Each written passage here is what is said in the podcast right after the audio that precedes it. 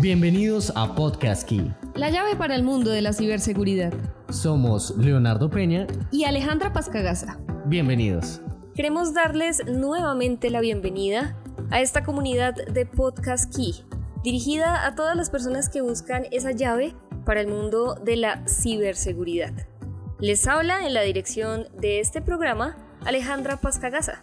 Recuerden que este espacio tiene como propósito compartir y conocer a los protagonistas y líderes en Colombia de la protección de datos de la mano de las grandes tendencias en tecnología.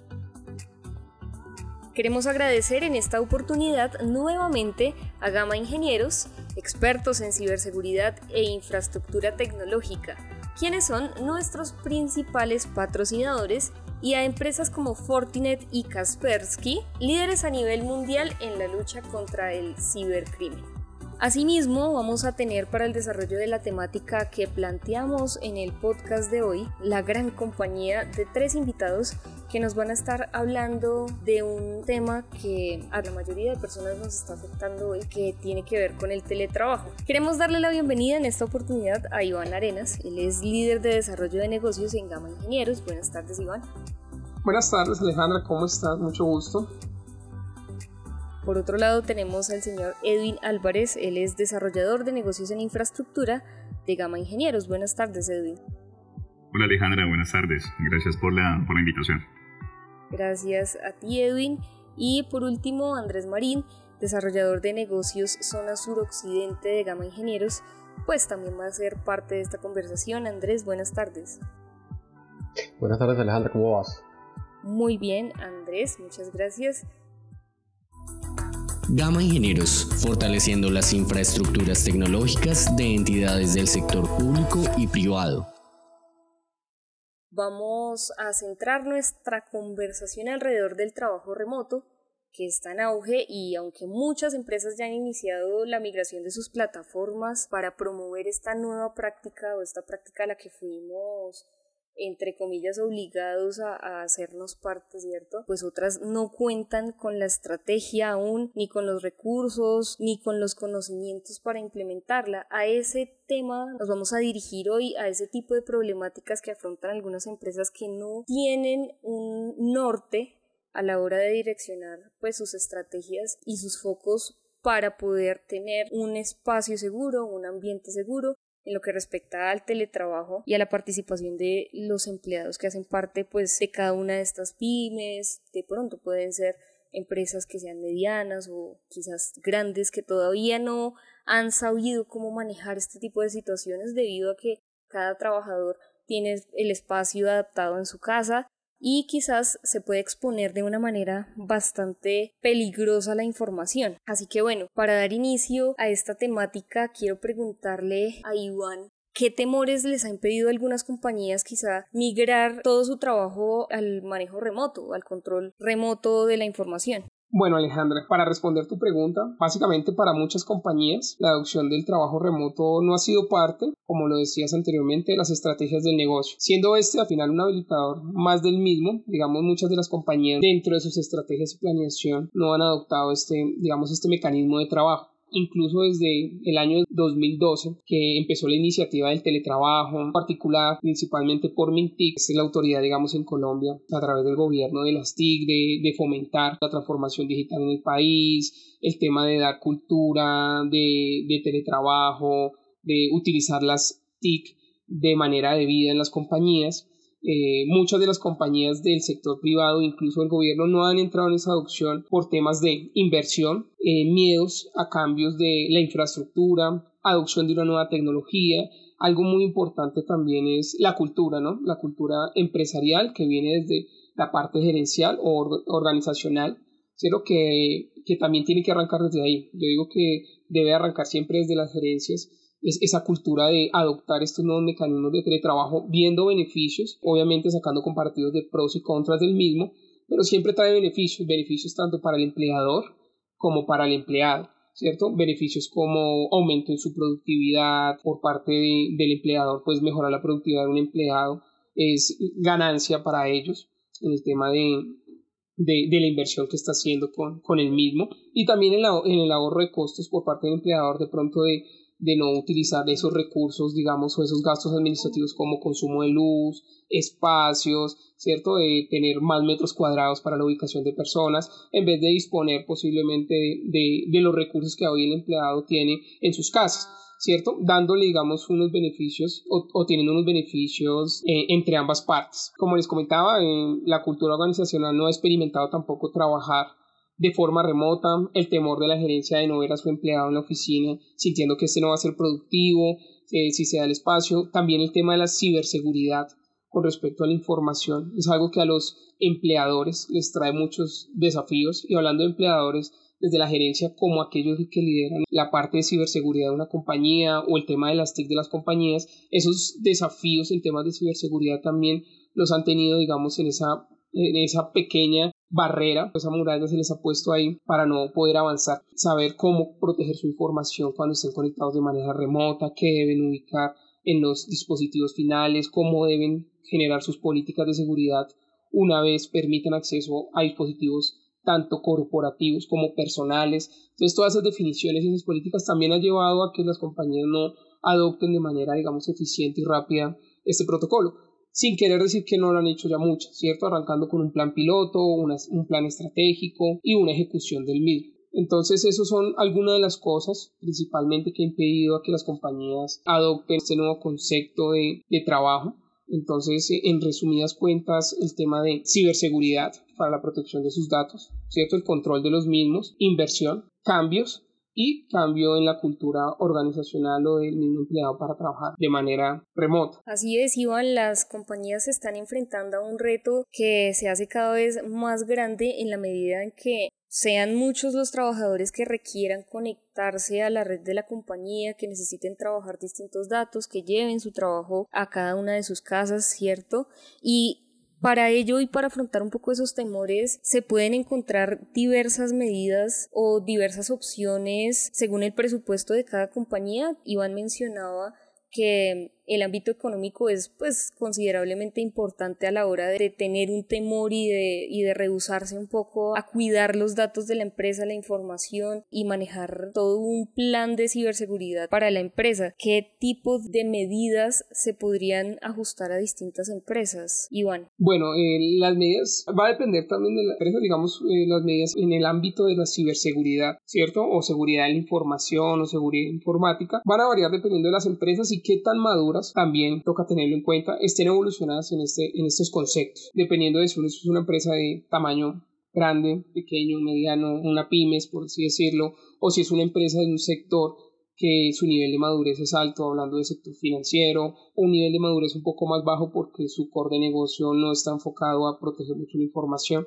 Eso, eso va a depender, las estrategias también pues depende para adoptar esta tecnología. Siempre va a haber un tema de, inversión que se debe, digamos, de una otra manera estratégicamente adoptar. Recomendamos siempre hacer una evaluación de sus necesidades puntualmente de, bueno, qué necesidades tienen actualmente para el trabajo fuera de la oficina, a cuántos empleados podrían ejecutar sus labores fuera de la oficina. Hablemos fuera de la oficina, no solo desde la casa, a veces hablamos mucho de la casa, pero es en cualquier parte del mundo, ¿cierto? Eso es lo que quiere habilitar el trabajo remoto desde donde yo esté ubicado pueda hacer uso de, de mis recursos para ejecutar mis funciones. Entonces, eh, esos son temas de estrategia, entonces, cuántas personas, cuántos pueden ejecutar su trabajo y partiendo de allí se puede, digamos, ejecutar ese plan de listo. Aquí voy a empezar a trabajar estos temas de ciberseguridad y voy a generar este control, voy a permitir este acceso a estos servicios, son estos tipos de personas, tipifico los roles de las personas, a qué tendrán acceso dentro de mis servicios o mis recursos y asimismo ya puedo empezar a plantear, listo, qué información tienen acceso, qué tan crítica, clasifico la información dependiendo de niveles de criticidad, entonces digo, no, tiene información crítica a un nivel medio, un nivel alto. Las tipificaciones pueden ser distintas, la compañía puede adoptar cualquiera y basado en eso ya pueden tomar medidas. Entonces allí ya pueden tomar medidas de, de controles. Entonces ya tienen la planificación y listo, ahorita cómo ejecuto y controlo a través de tecnologías eso que requiero proteger, que al final siempre va enfocado en la información, va enfocado en prestar la continuidad del negocio en temas de qué pasa si el empleado no se logra conectar, cómo yo le doy un acceso alterno, pues para que no se genere improductividad. son, son, son varios temas que uno abarca puntualmente dependiendo de las necesidades de los clientes. o hasta dónde quieren llegar con respecto a a esta adopción.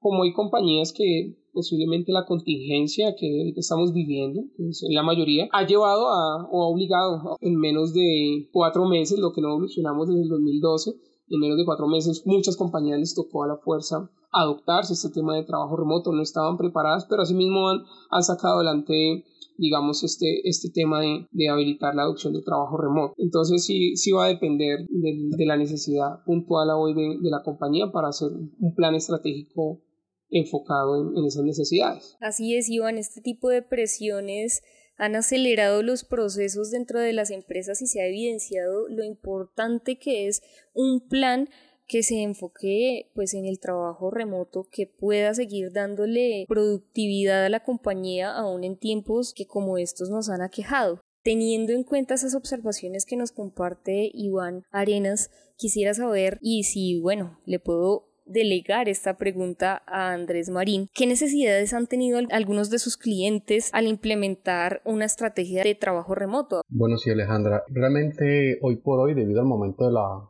emergencia en que nos ha puesto esta pandemia causada por el COVID, es evidente que muchos sectores, prácticamente todos los sectores se han visto obligados a, a, implementar ese tipo de estrategias que mencionaba Iván, con el fin de evitar aglomeraciones en las oficinas, incluso en los puntos de atención de algunas de estas empresas, esto pues que es uno de los puntos más complicados de manejar porque hay dos salidas. O incremento el espacio de trabajo, es decir, el área por metro cuadrado, lo cual pues obviamente va a traer serias consecuencias económicas. O implemento otro tipo de estrategias, como el teletrabajo de lo que hemos hablado, que de manera segura va a permitir la continuidad del negocio y la conectividad desde cualquier lugar. Es decir, aquí no solamente hablamos trabajar desde la casa, sino desde cualquier lugar. Entonces, se empiezan a, aparecer eh, una serie de alternativas como por ejemplo el coworking, que ya también está adoptándose o adaptándose más bien a este tipo de medidas que estamos generando hoy por hoy. Pero esto siempre tiene que estar de la mano y aquí eh, eh, siempre hemos querido hacer mucho énfasis en que no se puede sacrificar la seguridad, no se puede sacrificar la integridad de los datos que vamos a poder transportar, ya sea sobre una red o sobre nuestros dispositivos. Eso, es uno de los aspectos más importantes en lo que respecta a conectividad. Finalmente, esta solución, es decir, el teletrabajo, también permite que, las empresas puedan trabajar un poco sobre la primera opción. Es decir, al liberar yo un poco de, esta carga de, de, gente en las oficinas, empiezo a abrir algunos espacios para que las personas que sí o sí tengan que estar en una oficina por atención de público porque son de, algún tipo de misión crítica, puedan estar en unos espacios un poco más aislados, un poco más seguros, sin necesidad de hacer grandes inversiones. Y esto solamente por mencionar una sola ventaja. Ahora bien, viéndolo un poco más focalizado, ya por sectores, tomemos como por ejemplo el sector educación. Allí nos hemos encontrado con un caso de uso muy, muy interesante y es las inversiones que este sector hace para poder entregar los laboratorios a sus estudiantes. Laboratorios que normalmente tienen algún tipo de especialización, como por ejemplo carreras de arquitectura, carreras de ingeniería de sistemas, que requieren de ciertos software y de cierta capacidad de cómputo sobre los cuales ya se han hecho inversiones y que para el estudiantado no es tan fácil adquirirlo, no es tan fácil lograrlo o poder acceder porque implicaría unos costos también importantes, como por ejemplo simplemente el tema del, licenciamiento es un costo que se tiene que tener muy en cuenta. Entonces las universidades públicas y privadas están viendo abocadas a ver cómo entregan esa conectividad nuevamente, insisto, de manera segura al estudiantado pero también tiene que ser una conectividad o un proceso muy ágil, muy fácil, que sea muy intuitivo. Allí hay un primer foco, allí hay una primera necesidad muy identificada y que, como te das cuenta, no es propiamente a empleados, sino a una población completamente distinta en este caso los estudiantes de las universidades específicamente. Hablando de, de, otro sector, también tenemos el sector financiero digamos, como decía Iván, es uno de los sectores con mayor madurez en temas de, ciberseguridad y también el sector que mayor presenta restricción para acceder a los servicios. Eh, los bancos, el sector financiero maneja información confidencial, maneja información muy, muy importante de todos sus asociados o de todos sus clientes y es por eso que existen grandes restricciones allí. Allí también se nos ha generado unas necesidades y es como las personas que digamos no puedo, no deberían o no necesito quizás que estén en, las oficinas, ¿sí? ¿Cómo hago para enviar a estas personas a su casa y que desde allá se puedan conectar de manera segura? ¿Cómo hago yo para, o cómo hace la entidad para poder llevar los controles que tiene eh, en el banco, en las instalaciones, ¿sí? ¿Cómo los llevo a ese usuario? ¿Qué, qué, qué, qué me invento para ponerle ese usuario ya de tal manera que pueda tener restricción o que pueda complementar su nivel de seguridad, por ejemplo, ante una posible fuga de información.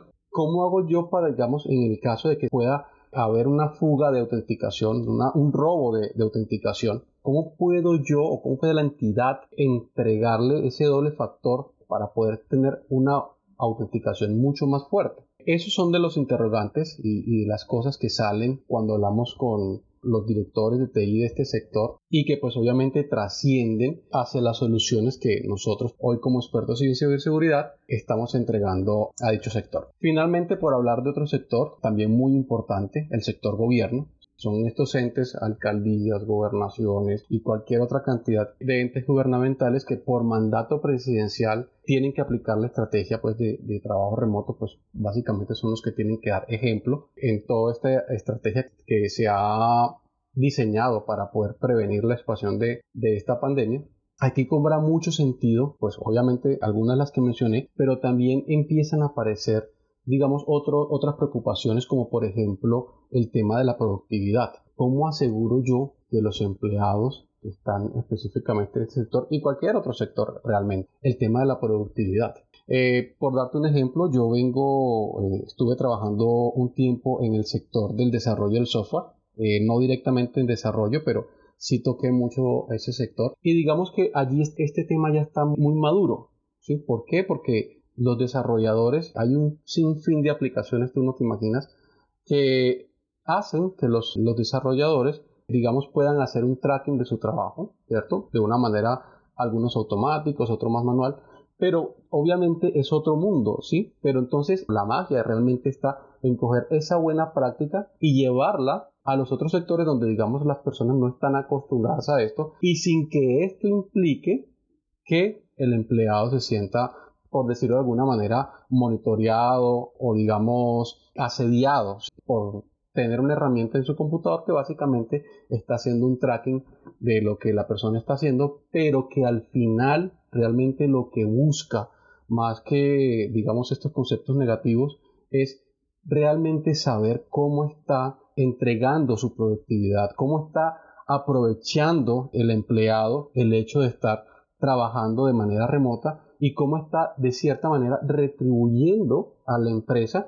este esfuerzo que está haciendo para poder ayudar al desarrollo económico del país sin necesidad pues, de, parar sus actividades y pues obviamente también tiene esto unas implicaciones en nosotros como empleados pues de que vamos a estar allí trabajando. Finalmente, para complementar un poco la idea, esto solamente es por mencionar algunos sectores. Hemos escuchado mucho en nuestras conversaciones con nuestros clientes algunos rumores de que dicen que esto es temporal, que una vez se encuentre para la vacuna para el COVID, toda la cotidianidad vamos a volver a ser como antes, es decir, vamos a volver todos a nuestras oficinas, vamos a, volver a, llenar las calles de, de tránsito, de tráfico, etcétera, etcétera. Probablemente en algunos aspectos sí, probablemente haya necesidad de volver a la normalidad o a la antigua normalidad, pero realmente también esto hay que tener mucho foco, Alejandro, que esto ha permitido abrir los ojos de los directores, de los CEOs, de los gerentes, y están encontrando en esta estrategia de teletrabajo unos puntos claves muy importantes. Mira, estamos descongestionando ciudades, estamos ahorrando costos operativos, estamos volcando, digamos, la metodología de trabajo tradicional a otra metodología que está siendo muy efectiva. Y ha sido tanto que nosotros, eh, como te digo, hemos escuchado a gerentes que están pensando inclusive volcar gran parte de su producción, gran parte de su gente a trabajo remoto, es decir, a optar la medida de teletrabajo como una medida estándar. Y lo que están pensando es, bueno, estos espacios que nos van a quedar, estas oficinas que estamos, que ya tenemos, todas estas locaciones que ya están allí, que son un parte del activo de la compañía, convirtámoslas en espacios de trabajo de coworking. Es decir, si tenemos una reunión donde necesitamos integrarnos, donde necesitamos eh, hacer eh, alguna videoconferencia o donde tenemos que estar todos juntos, Simplemente adecuamos ese espacio para esos espacios. Y para cambiar de lugar o para darle un poco de refresh al tema del teletrabajo, simplemente que algunas personas vayan a las locaciones que ya están completamente adecuadas para todo el tema de trabajo. Pero el punto importante o el punto álgido aquí a resaltar es que si bien es una medida que fue efecto de, esta pandemia, de todo esto que estamos viviendo hoy, es una medida que a la larga está teniendo muchos, muchos beneficios. Se están generando nuevas necesidades, como las que te mencioné hasta hace un momento. Es una medida, como le he dicho a algunos de nuestros clientes, que ha llegado para quedarse. Estamos viendo que está teniendo muchos más beneficios, tanto para el empleador como para los colaboradores, que también hace parte fundamental de todo este ecosistema de teletrabajo. Así es, Andrés, no se puede despreciar de ninguna manera la cantidad de ventajas que ha traído consigo la necesidad de quedarnos en las casas y trabajar activamente en los espacios que como empleados quizás algunos acondicionamos para el trabajo. Hace un momento Andrés diferenciaba los sectores y es que cada sector tiene una necesidad completamente independiente a los otros. Estudiantes que también tuvieron que cambiar esa manera de concebir o de recibir su educación y poder trasladar todo a sus casas para poder completar algún ciclo y terminar de manera satisfactoria sus estudios y sus proyectos personales. Diferenciando esos sectores con los ejemplos clarísimos que traía colación Andrés, entendemos que todos los clientes tienen unas necesidades y unos focos de trabajo completamente diferentes y además garantizar la seguridad tiene que ver también con cómo voy a reconocer a mi cliente y poder ajustar los planes, no solo a nivel de necesidades en ciberseguridad, sino a nivel quizá financiero y cómo también estas soluciones que se están abriendo en el campo y en el mundo del coworking o del teletrabajo también van a permitir que los gastos que se estaban gestionando para otras cosas cuando nuestra vida entre comillas era completamente normal se pueden invertir en la seguridad que voy a darle al trabajo que se está gestionando o se está programando desde las casas. Así que Siguiendo el hilo de esta conversación ya hemos hablado un poco de las necesidades, diferenciando los sectores productivos. También es interesante que podamos tener en cuenta cuáles son esos aspectos que se necesitan al buscar una solución para trabajo remoto, diferenciando los tipos de clientes, teniendo en cuenta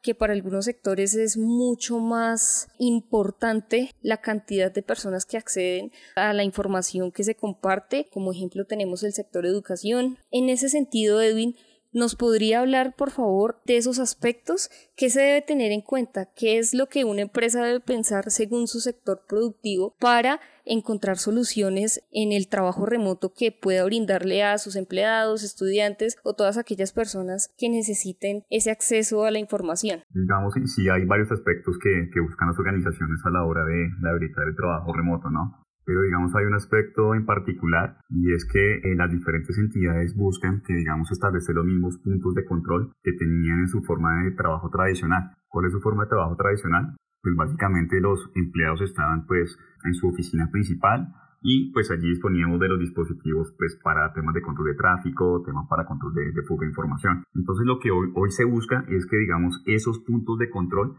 se extiendan de alguna manera pues a los trabajadores remotos, ¿no? Ese sería pues un aspecto súper importante a la hora de, pues, de habilitar el acceso, el acceso remoto. Y siempre pensando en, la, en el tema la seguridad, ¿no? Ahora, lo que se busca también hoy en día, es que al habilitar el, el, trabajo remoto, lo que son los departamentos de tecnología de información, puedan de cierta manera tener una administración sencilla y simplificada, ¿no? Que ahora no, no se gaste tiempo o recursos en la hora de, de habilitar usuarios remotos o, o en temas de, de, soporte, sino que básicamente la, la, entidad se siga enfocando en su, en su core de negocio. Ahora, para un usuario remoto lo que buscamos es que tenga una buena experiencia de navegación a la hora de acceder a las diferentes aplicaciones, ¿no? Las aplicaciones pues, de los clientes puedan estar en las premisas o puedan estar, digamos, en, la, en, la, en las diferentes nubes. Lo que buscamos es que eh, el usuario goce de una buena experiencia, que no tenga problemas de intermitencias o temas de desconexiones que puedan afectar la productividad a la hora de ejecutar el, el, trabajo de cada uno de los, de los usuarios, ¿no? Ahora, como todo, o como hoy, en día, las entidades, pues a pesar del tema del COVID, siguen creciendo, lo que buscamos es una solución totalmente escalable que se pueda adaptar a las necesidades de crecimiento de la empresa. Como todos los trabajadores están pues haciendo trabajo remoto desde su casa, lo que buscamos es desde los departamentos de tecnología de la información es tener una visibilidad desde dónde se están conectando los trabajadores, si lo están haciendo desde sus dispositivos corporativos, si lo están haciendo desde sus dispositivos personales, ver cómo está viajando, viajando el tráfico. Si los usuarios hoy en día, pues como están en sus casas, tienen acceso directo a cualquier sitio de Internet, poder establecer una política de control de esa navegación de, de esos usuarios, así como cuando estaban en la, en la oficina principal, ¿no? Y que estas herramientas pues también puedan contar, como ya lo habían mencionado mis compañeros, un tema de control de información sensible, que puedan contar con controles de, de fuga de, de fuga de información, ¿no? que un usuario pues a la hora de, de, acceder a las aplicaciones adicionales, no sé, digamos, un correo electrónico, se puede establecer algún tipo de control para que esa información sensible no sea descargada y la pueda pues subir a, a sus aplicaciones personales, ¿no? Así es, Edwin, un usuario que puede ser como yo, como tú, como cualquier estudiante que no necesariamente esté laborando en horas activas, sino que eh, un ejemplo pueden ser eh, aquellos estudiantes que se conectan para la noche, de 6 a 10 de la noche, cómo ofrecer una seguridad que garantice la protección de datos todo el tiempo y que no vaya a poner en riesgo datos importantes, información que no se puede escapar de la compañía, porque creo que eso siempre ha sido un punto de partida riguroso que siempre se, se ha cuidado con recelo y que ahora pues puede ocurrir algún escape de información que es completamente indeseable.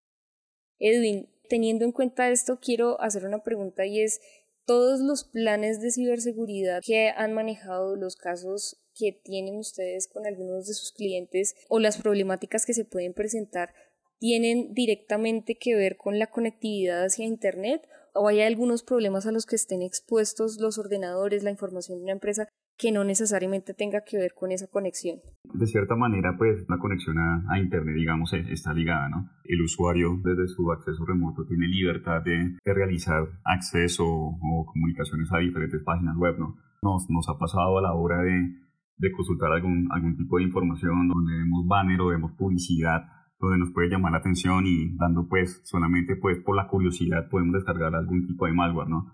Entonces lo, lo que hacemos nosotros o invitamos a los diferentes usuarios es primero cuidarnos, establecer digamos unas políticas de seguridad adecuadas a la hora de, de acceder hacia Internet tener en sus diferentes tipos de, de ordenadores algunas soluciones tipo de, de, endpoint para proteger los diferentes tipos de, malware, ¿no?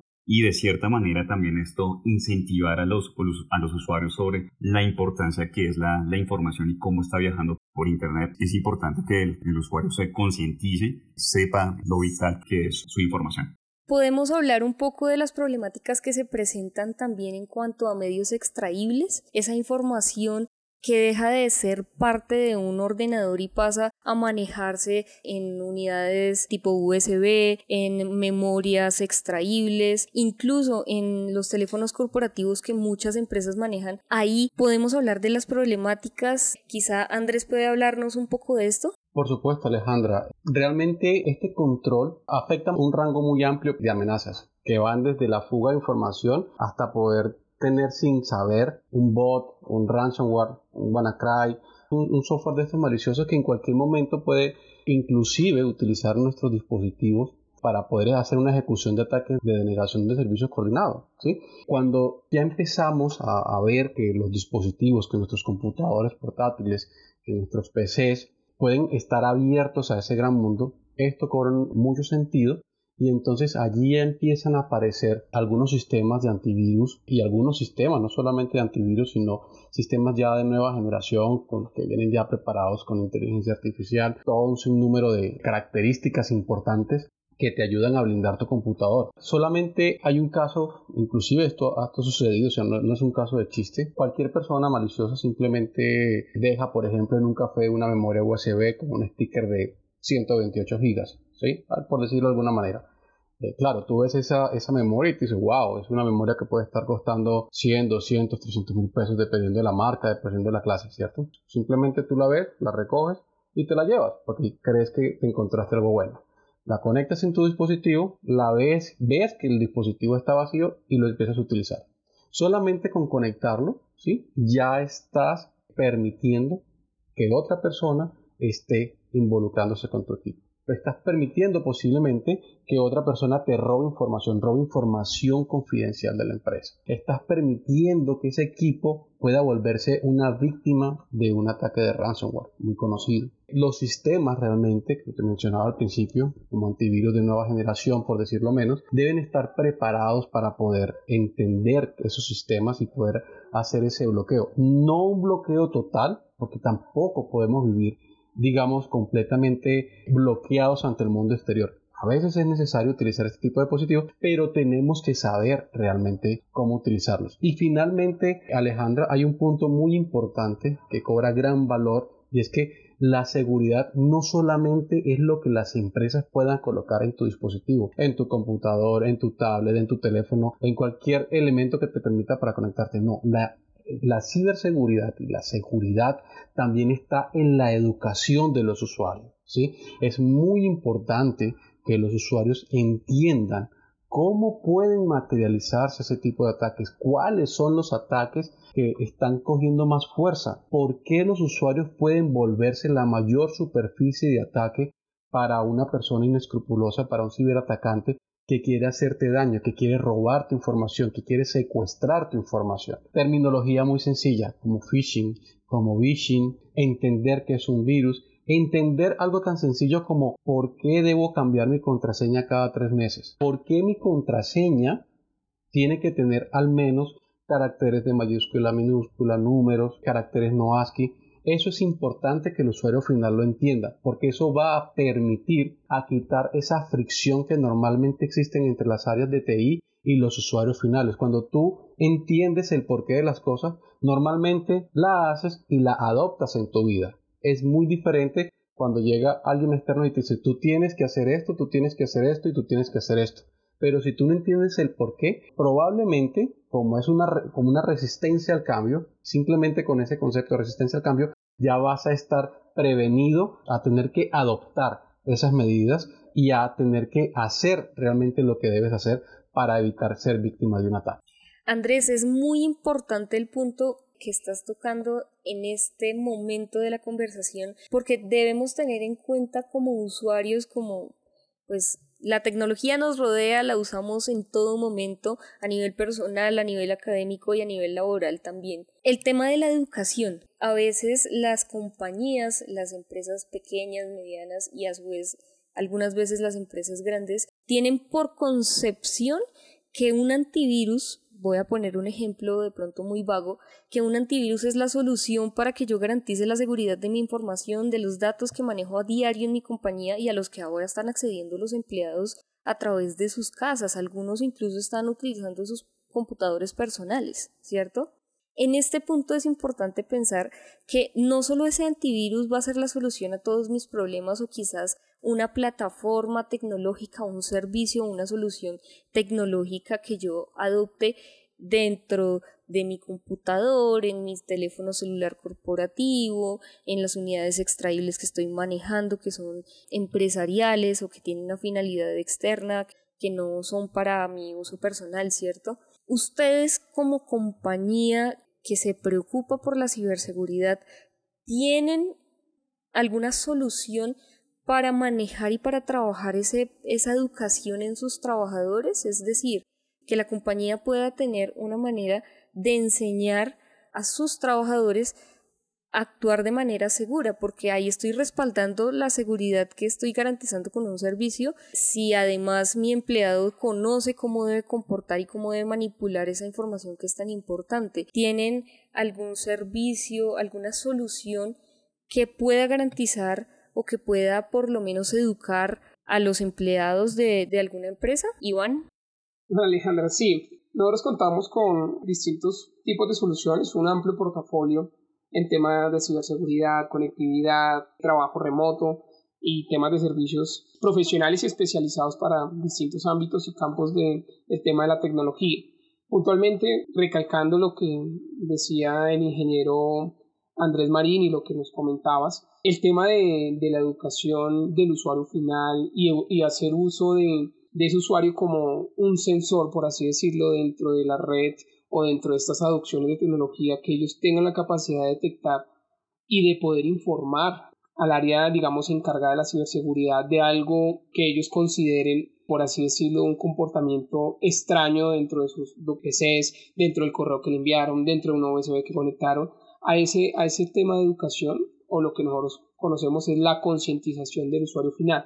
Nosotros en, en Gama Ingenieros contamos con una plataforma desarrollada por Gama Ingenieros que se llama la Cyber Academy en el cual realizamos distintas acciones. y Es como un programa de sensibilización que está orientado a nuestros usuarios finales en conceptos de ciberseguridad, networking, temas de adopción de trabajo remoto seguro, conceptos generales con temas de tecnología, ¿sí? que usuarios no técnicos o que posiblemente usuarios que no están dentro de este mismo ámbito, pues no conocen y, por esa falta de, de desconocimiento pues tienden a ser ese eslabón débil dentro de una cadena de, de un ciberatacante, ¿cierto? Entonces pueden ser aprovechados para un uso malicioso por simplemente desconocimiento. Entonces, este tipo de plataforma nosotros la brindamos para concientizar a ese usuario final de manera muy didáctica, interactiva, donde ellos van a poder, como decía mi compañero Andrés, conocer eh, un poco más de qué es este mundo del ciberespacio, de la tecnología en temas de Internet, de las conexiones, de qué es un antivirus, de qué es un malware, de qué es un ataque de phishing, por qué yo no puedo hacerle clic a cualquier enlace que me envían por correo, por un mensaje de texto, por qué debo de considerar que cualquier mensaje que me llega no autorizado o no solicitado es sospechoso para mí. Entonces son temas, esos pequeños tips eh, los damos a través de nuestra plataforma. Obviamente nuestra plataforma va desde temas muy básicos hasta temas muy avanzados para distintos roles, que nos va a permitir, digamos, cerrar esa brecha de desconocimiento y aumentar el nivel de madurez también de las personas de manera independiente en temas de ciberseguridad y, y que conozcan, ¿no? Eh, uno de los, de los planes de acción o de las estrategias que deben plantear las empresas a la hora de implementar o adoptar nuevas tecnologías, hablemoslo de el trabajo remoto como una adopción de transformación digital y un habilitador de negocio más, es bueno, yo lo, yo lo activo, tengo la tecnología, logré la inversión, tengo las plataformas. ¿Qué me falta? Ah, me falta es, eh, por así decirlo, si me lo permiten, evangelizar, ¿cierto? O difundir la forma en que se va a trabajar, ¿cierto? El empleador también debe ser una de las piezas claves. Entonces, estos tipos de programas y esta tecnología que nosotros ofrecemos a través de nuestro Cyber Academy va a permitir esa, esa facilidad como simplemente creando unos eh, videos interactivos y explicando al usuario el por qué se está adoptando la tecnología, cómo debe hacer uso eh, o cuáles son las recomendaciones necesarias para trabajar de manera remota, qué debe hacer, qué no debe hacer, cómo son las políticas de seguridad de la compañía una vez trabajes fuera de, la ubicación física, ¿cierto? Entonces esa sensibilización, esa concientización hacia el usuario de esa nueva opción e incluso de las políticas generales de ciberseguridad de la compañía es algo muy importante que se debe tener en cuenta dentro de las necesidades a la hora de plantearse sí o no habilitar el trabajo remoto. Es sumamente importante la educación de los empleados porque nosotros entendemos que no todos estaban preparados para asumir un rol de teletrabajo dentro de sus casas, cada uno en sus funciones. Voy a poner un ejemplo cotidiano y es mi mamá, mi mamá es auxiliar de facturación y ella tuvo que acoplarse a unas medidas que no conocía, el solo hecho de conectarse a una videollamada corporativa para ella fue todo un misterio, un mundo nuevo y a veces ese miedo impide que las personas puedan interactuar de manera correcta con la información de la compañía. Es un compromiso sumamente alto al que por desconocimiento se puede caer en fallas. Yo quisiera saber, bueno, ustedes tienen una trayectoria bastante larga en todo lo que tiene que ver con temas de riesgo, ciberseguridad, afrontar todos esos problemas que se pueden presentar en cuanto al manejo de la información, en su experiencia personal, en su bagaje, en su conocimiento personal y trato de estas temáticas y, el manejo de las amenazas que se pueden presentar a diario en las compañías. Eh, ¿Qué experiencias han tenido? Hablemos de anécdotas. ¿Cómo han afrontado o, qué tipo de, de recuerdo tienen ustedes de pronto de algo que, haya pasado con alguno de sus clientes en los cuales pues se hayan presentado casos de ataques a la información, robo de datos eh, y las amenazas que ustedes acostumbran a tratar siempre en Gama Ingenieros. Podemos empezar, si es el caso, con Edwin. Digamos, yo he tenido, eh, pues a nivel personal, dos, dos anécdotas. Cuando empecé con el tema de infraestructura y empecé con el, con el tema de, de nube, estaba implementando pues diferentes tipos de, servidores. Y el proveedor de la nube no nos había confirmado o no me había confirmado que cuando el servidor ya estaba implementado, ya estaba ejecutando diferentes tipos de servicios, las contraseñas de administrador de servidor estaban por defecto, ¿no? Entonces pasaron como 10, 15 minutos y el servidor ya, ya estaba, ya lo, ya lo habían hackeado. Habían entrado por las cuentas de defecto, ya habían monitoreado, ya me habían cambiado el, papel tapiz. Fue cuando me di cuenta que ya tenía un ransomware y me estaban pidiendo pues un tema de rescate por, por tener el acceso al servidor. Afortunadamente, pues era un servidor de pruebas. Entonces, finalmente, pues uno se da cuenta que los atacantes están monitoreando en cada momento la, todas nuestras, nuestras infraestructuras. Nadie está exento de que vaya a sufrir un ataque. Y es increíble que hoy en día algunas empresas, y sobre todo que manejan cuentas bancarias importantes, todavía no, no ven la importancia del tema de, la seguridad.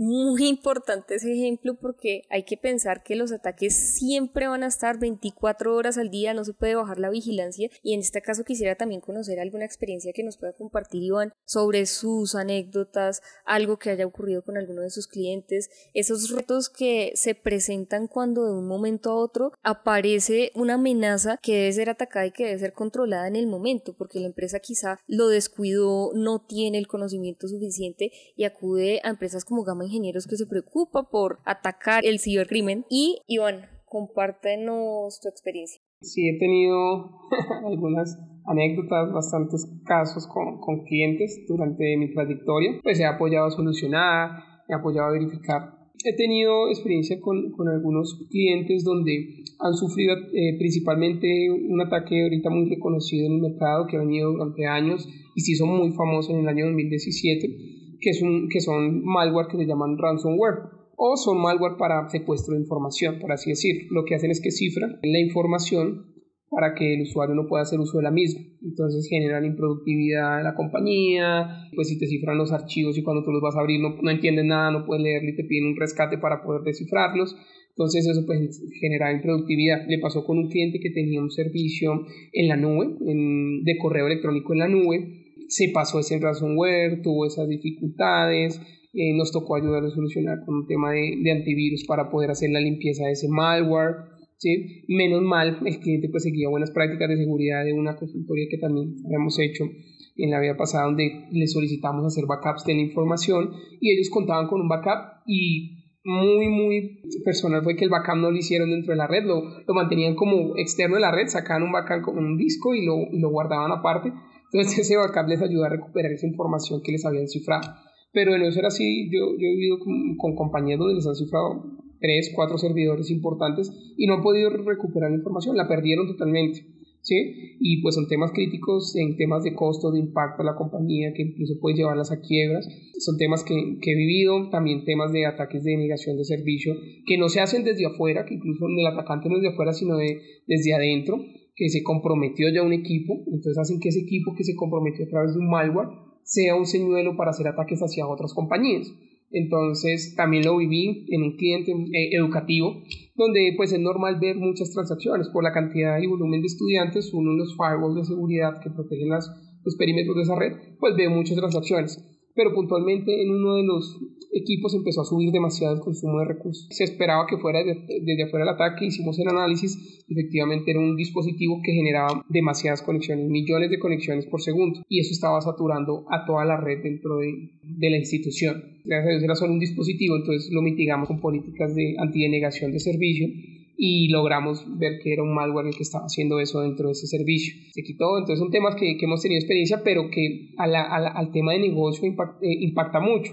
¿Por qué? Porque la institución eh, duraba días donde se caía el internet 4 o 5 horas, ¿cierto? Entonces los estudiantes se quejaban, empezaban a llegar PQRs hacia, hacia el área administrativa de las instituciones, había improductividad porque muchos estudiantes dependían del Internet para funcionar, entonces todo eso llevó, duró una, dos, tres semanas así, entonces imagínate el impacto de tres, cuatro horas que puede generar por institución no darle el servicio adecuado a un estudiante. Pudo haber retiros de, estudiantes de su matrícula, ¿cierto? De, de, su servicio, no me funcionó, he perdido tanta clase.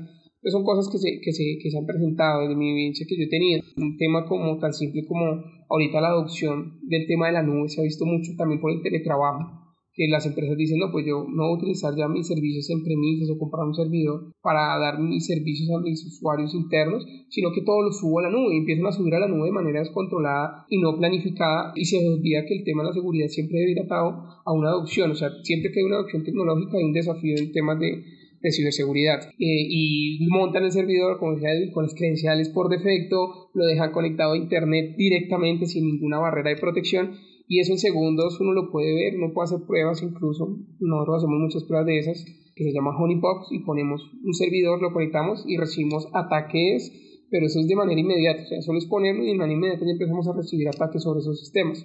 Son cosas que, digamos, se viven y se pueden de una u otra manera cuantificar, calificar y visibilizar. Puede de pronto abrirles como esa mente, oiga, puede pasarme a mí y gracias a Dios no me ha pasado, pero si me pasa es, es crítico es algo de lo que nosotros empezamos a apoyar a, a las compañías, darles como esa concientización también a este mundo de que se le conoce como el ciberespacio, que para allá vamos todos y todo el mundo ahorita se conecta y depende mucho del mundo digital hoy en día. Exactamente, Iván, la importancia de tener unos hábitos de prevención dentro de la compañía, no solo esperar a que lleguen los ataques, que como lo ejemplificabas hace un momento, no dan espera, que llegan en cualquier momento y que son continuos, o sea, en el menor descuido se pueden presentar miles de ataques que pueden robar una cantidad muy considerable de dinero a la compañía y no solo de dinero, sino de información, que es una de las cosas que las compañías pues deben mantener siempre seguras. Como lo decía Andrés hace un rato con el ejemplo que nos ponía en cuanto al cuidado de la información, el estar del lado del cliente y a eso quiero llegar Andrés. En tu experiencia, ¿qué anécdotas, qué momentos de tensión has tenido en el manejo de estos aspectos que son sumamente delicados cuando se descuidan? Bueno, Alejandra, sí, me pasó justo en el inicio de la pandemia, cuando, digamos, muchas empresas se vieron obligadas a tomar medidas, pues, para poder entregar algún sistema de trabajo remoto. Un cliente nos llamó, nos empezó a exponer su problema, que era básicamente el tema de la telefonía. Ellos lo que hicieron fue, en aras de dar comunicación rápida, publicaron algunos servicios que requerían una conexión hacia unos servicios que estaban en la nube, pero no tuvieron en cuenta, al, habilitar eso, se generaron unas reglas de entrada que abrían la puerta por un protocolo específico a este servicio. ¿Qué pasó? Al cabo de dos, tres días empezaron las quejas de los usuarios. No me conecta, la llamada se está cayendo, estoy teniendo problemas. Ellos empezaron a hacer algún monitoreo sobre la red, empezaron a ver que particularmente ese servidor estaba teniendo más tráfico del usuario. Obviamente lo primero que hicieron fue intentar conectarse al servidor y ya no tenían acceso al servidor ya ese servidor estaba totalmente comprometido, las contraseñas de los usuarios administradores estaban comprometidas. Cuando llegamos ya a esa conclusión, un par de días después, el usuario pues nos preguntaba qué podía hacer. Entonces, eh, realmente ahí lo que tocaba era quite ese equipo, si usted quiere hacer un análisis, lo recomendable es quite ese equipo de allí, no lo ponga más, reinstale, haga toda una instalación fresca y si tiene un backup, montelo, si no, le tocó instalar todo desde cero. Entonces, mira que las consecuencias de este tipo de cosas van desde por pretender entregar un servicio rápido, eh, ser oportuno, el descuidar el tema de la seguridad, el descuidar cómo estamos haciendo las cosas puede tener consecuencias más graves. Para este cliente implicó casi dos días de reinstalación, de reconfiguración, de despliegue y pues de ahí para adelante unos días más en las eh, configuraciones particulares de los usuarios. Tema llamada en espera, que es que él tenía un forwarding hacia un lado, que todo este tema de teléfono IP. Entonces, el punto realmente es entender que no por entregar servicios de manera rápida, de manera ágil, podemos descuidar el tema de la seguridad. Siempre, siempre vamos a tener atacantes, personas eh, inescrupulosos que van a estar vigilando nuestra red. Van a estar al pendiente de qué puerto hay abierto, de qué servicio eh, residencia publicado, de qué contraseñas son vulnerables, de tal manera que puedan llegar a atacar y materializar su amenaza y pues obviamente esta materialización puede ser por muchas cosas, simplemente por temas de ego, que digamos pueden ser algunas de las más peligrosas, o por temas económicos. Como lo decía Iván ahorita, pues básicamente estas empresas que son víctimas de estos ransomware, lo primero que se pide es un rescate y simplemente si no pagas, tu información se pierde.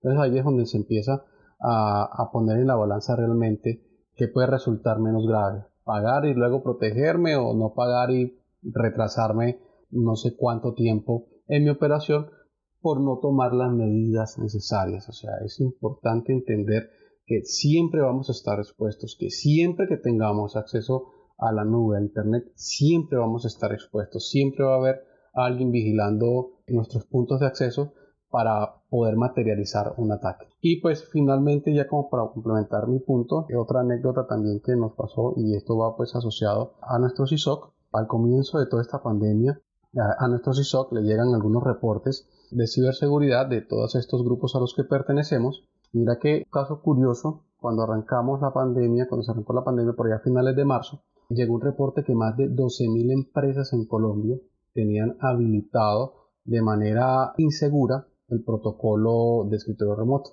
Es un protocolo que tiene muchas falencias de seguridad, es un protocolo que hay que habilitarlo siempre como mínimo detrás de una VPN o detrás de un sistema que te permita algún método de inscripción, sí que te permita un doble factor de autenticación, te permita tener todas las preventas de seguridad necesarias, de tal manera que lo puedas alcanzar de manera segura. Entonces mira que 12.000 empresas en Colombia teniendo ese, ese protocolo abierto, eso es una superficie de ataque grandísima. Y así sean empresas de 2, 3, 4 empleados, pequeñas empresas. Te aseguro que en ese reporte habían empresas medianas y quizás eh, una que otra ya de un tamaño considerado.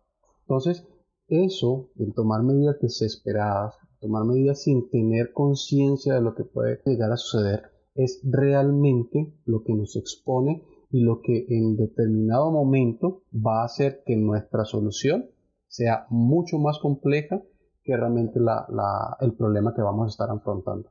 Exactamente, Andrés, a lo largo del programa te has venido adelantando con algunos daticos de la pregunta que voy a hacer a continuación para ustedes tres, que muy amable han dedicado una parte de su tiempo para responder a mis preguntas y para hacerme compañía en este espacio. ¿A qué voy? Señores, consejos para los clientes finales, para aquellas personas que tengan su empresa que no hayan podido empezar a trabajar de forma adecuada estos procesos de teletrabajo coworking, que lo hayan instaurado, pero que en este momento escuchando el capítulo digan, venga, ¿será que yo estoy actuando de la manera indicada? ¿Será que mi información se está poniendo a riesgo en este momento? ¿Cuáles serían esos consejos pequeños para que las personas puedan minimizar un poco ese impacto si no lo están sufriendo ya? Porque como ustedes lo han venido mencionando, es una amenaza que está todo el tiempo eh, en constante vigilancia para ver qué ataque puede generar y pues se abren, Internet a veces abre las puertas para que esto sea mucho más accesible a los ciberdelincuentes. Podemos empezar con Iván. ¿Cuáles son los consejos que en tu experiencia le darías a los clientes finales en este sentido?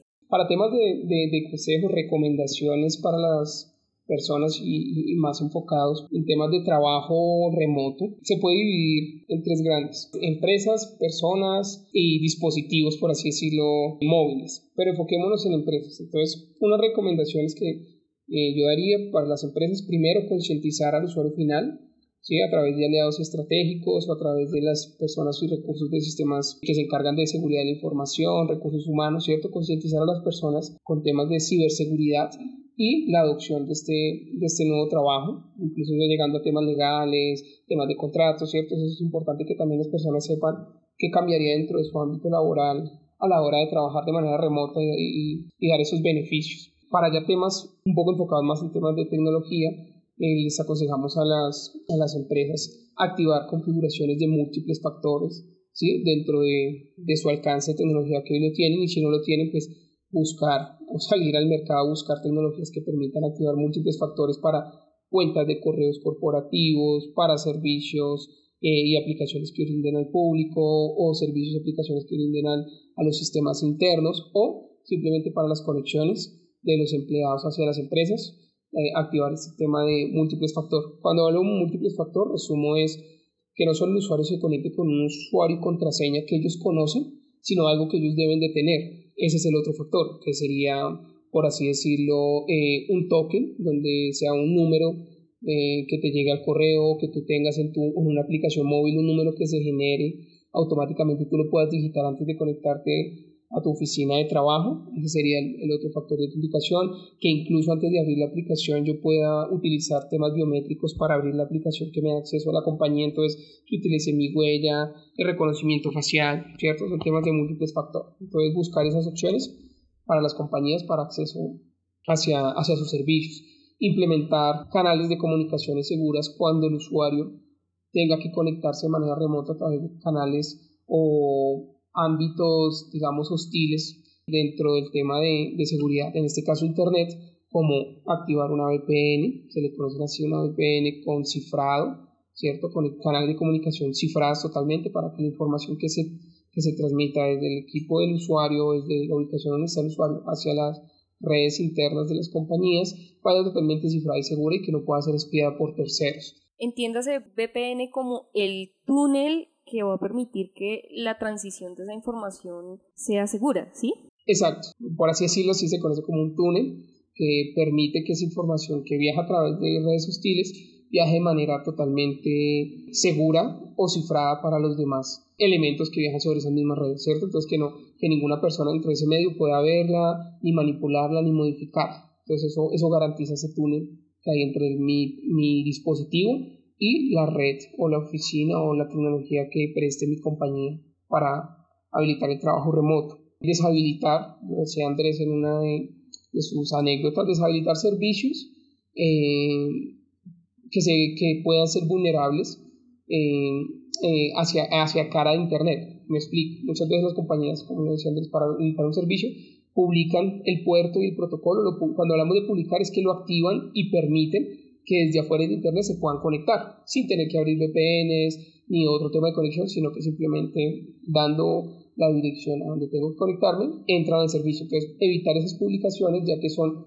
muy vulnerables. Entonces, lo mejor siempre es a través de un canal seguro, una VPN o otras tecnologías como, como temas de escritorio remotos, pero no activar nunca un servicio desde fuera. Mantener actualizados los sistemas operativos con los últimos parches que recomienda el, fabricante con el que cuenta su, su, dispositivo, si es Windows, si es Mac, siempre estar actualizando porque pues esos fabricantes tienen que actualizar vulnerabilidades de seguridad, tener los antivirus actualizados, contar con antivirus dentro de las plataformas, en lo posible con software que detecten fuga de información, siempre alineados obviamente a las políticas de privacidad de la información que la compañía divulga, como decía, es bueno divulgar y concientizar a la gente de estas políticas y cuáles son los riesgos de las mismas. Pues son varias recomendaciones que quisiera dar, pero son como las más eh, generales y, y, pues las primeras que se adoptan a la hora de habilitar el trabajo remoto.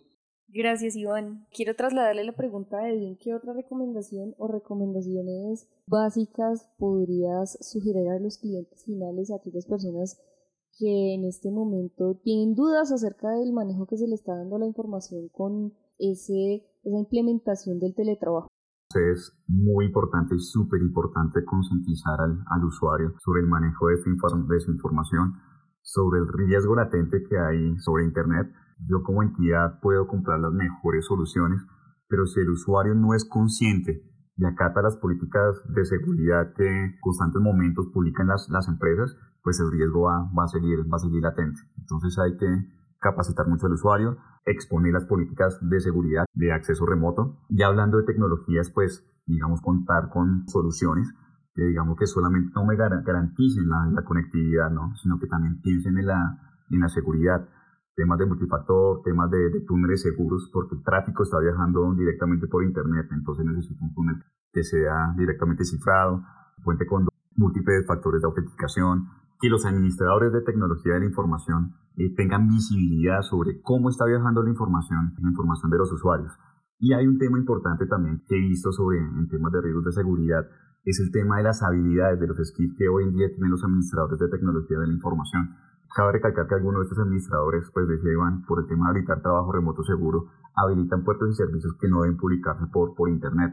Y esto se debe, digamos, a la capacitación que, que pueda tener el administrador de tecnología de la, de la información. Gracias, Edwin. Por último, Andrés, ¿algún consejo que quieras añadir a ese listado que fuiste armando a lo largo de este programa para los clientes finales? Bueno, sí, mira que lo último ya que quisiera agregar es que mm, si bien como dijeron Edwin e Iván, el tema de la concientización del usuario, las herramientas, muchas veces por inexperiencia o quizás con algún conocimiento de causa, podemos ser imprudentes en el momento de abrir o de dejar pasar algún servicio, algún protocolo. Entonces es importante también que externamente alguien esté viendo mi negocio de tal manera que no sea yo pues y parte, sino que haya otra persona, otro ente que esté validando mi infraestructura interna, que esté validando cómo la configuración de mi perímetro, cómo la configuración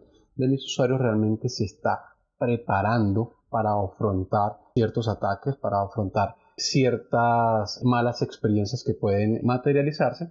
Y esto pues se puede lograr desde muchas maneras, con algún análisis de vulnerabilidades, algunos ethical hacking, dependiendo pues la profundidad ya que le quiera dar.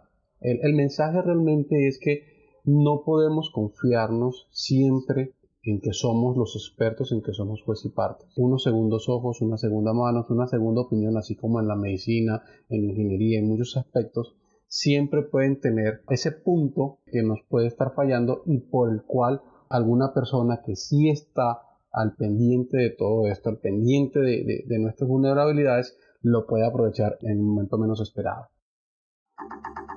escuchando a los protagonistas. Resaltando que el sector educativo cuenta con la mayor demanda en número de usuarios, tanto colaboradores, empleados y cliente final, queremos conocer la opinión de Juan Pablo Cardona Tangarife. Él es ingeniero de telecomunicaciones, especialista en seguridad informática y magíster en TIC. Se desempeña actualmente como coordinador de infraestructura en la Universidad CES. Cuéntenos, por favor, ingeniero, ¿Cuáles son los retos que se le presentan a las instituciones educativas a la hora de conectar a sus colaboradores y estudiantes en esta nueva modalidad virtual? Los retos que se presentan desde mi punto de vista están enfocados a dos escenarios. El primero, el usuario, en cuanto a las capacidades de conectividad que tanto colaboradores y estudiantes tienen, es decir, su capacidad de Internet en casa o su capacidad de Internet móvil cómo tienen su distribución de red Wi-Fi. Uno generalmente escucha cuando está dando algún tipo de soporte o asesoría. Es que es muy lento el Internet, pero lo tengo sin problemas. Entonces, resolver qué pasa en esa red casera es un gran reto para el usuario, pero lo es más para los equipos de TI. De igual forma, pues uno encuentra que para el usuario hay algunos proveedores de Internet eh, que en sus servicios no permiten tráfico sobre protocolo VPN lo que hace también algo complejo el acceso a servicios corporativos. Y desde el segundo escenario, como instituciones educativas, los retos grandes se están presentando en las capacidades de acceso remoto a laboratorios, salas con software especializado y plataformas especializadas que quizás aún no cuentan con elementos de virtualización o acceso remoto, o no están sobre arquitecturas web o de nube, lo que genera que desde los equipos de TI se deban buscar alternativas técnicas para hacerlo, que sean ágiles, económicas y seguras. Ingeniero, ¿cómo ha enfrentado estos cambios de paradigmas que marcan el trabajo remoto a nivel tecnológico? Bueno, lo hemos enfrentado inicialmente comprendiendo que como equipos de TI debemos ser flexibles al entender al usuario en esta nueva normalidad, es decir, cómo les doy los servicios y cómo los mantengo activos eficientemente. Esto implica que busquemos siempre la forma menos compleja de activar servicios que se puedan consumir de, forma remota o que estén disponibles en la web. Esto lo tenemos que buscar de una forma organizada y escalada hacia una actualización, una renovación tecnológica que se alinee con las modalidades de teletrabajo o de asistencia por medios tecnológicos. que brinden herramientas para dar acceso desde cualquier ubicación geográfica. Esto no se puede hacer si desde la organización no se planifican y ejecutan estrategias de modernización de las plataformas y su modelo de arquitectura tecnológica, pero sin dejar de lado y dándole mucha trascendencia a que esto implica pensar aún más en mejoras y nuevas condiciones de seguridad que ayuden a proteger a los usuarios, las plataformas y la información. La llave para el mundo. Podcast Key. La llave para el mundo de la ciberseguridad.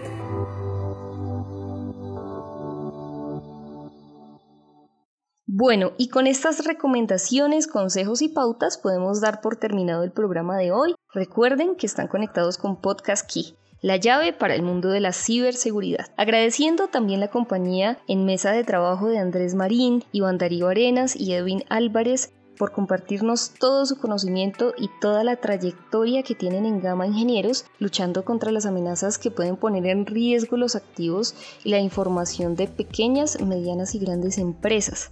Asimismo, nuestro invitado de especial, Juan Pablo Cardona Tangarife, quien nos hizo una breve reseña de lo que es la seguridad de la información en el sector educativo. Y bueno, quiero recordarles que este episodio lo pueden encontrar en las principales plataformas de streaming, como lo son Spotify, Deezer, Anchor o Google Podcast, donde ya tenemos presencia. Además, quiero invitarlos para que sigan las redes sociales de Gama Ingenieros Colombia en Facebook, LinkedIn y Twitter. Allí pueden encontrar y ampliar la información sobre este panorama tan complejo cuando nos referimos a tecnología y a seguridad de la información. Muchas gracias, nos vemos en un próximo programa. Esto fue Podcast Key.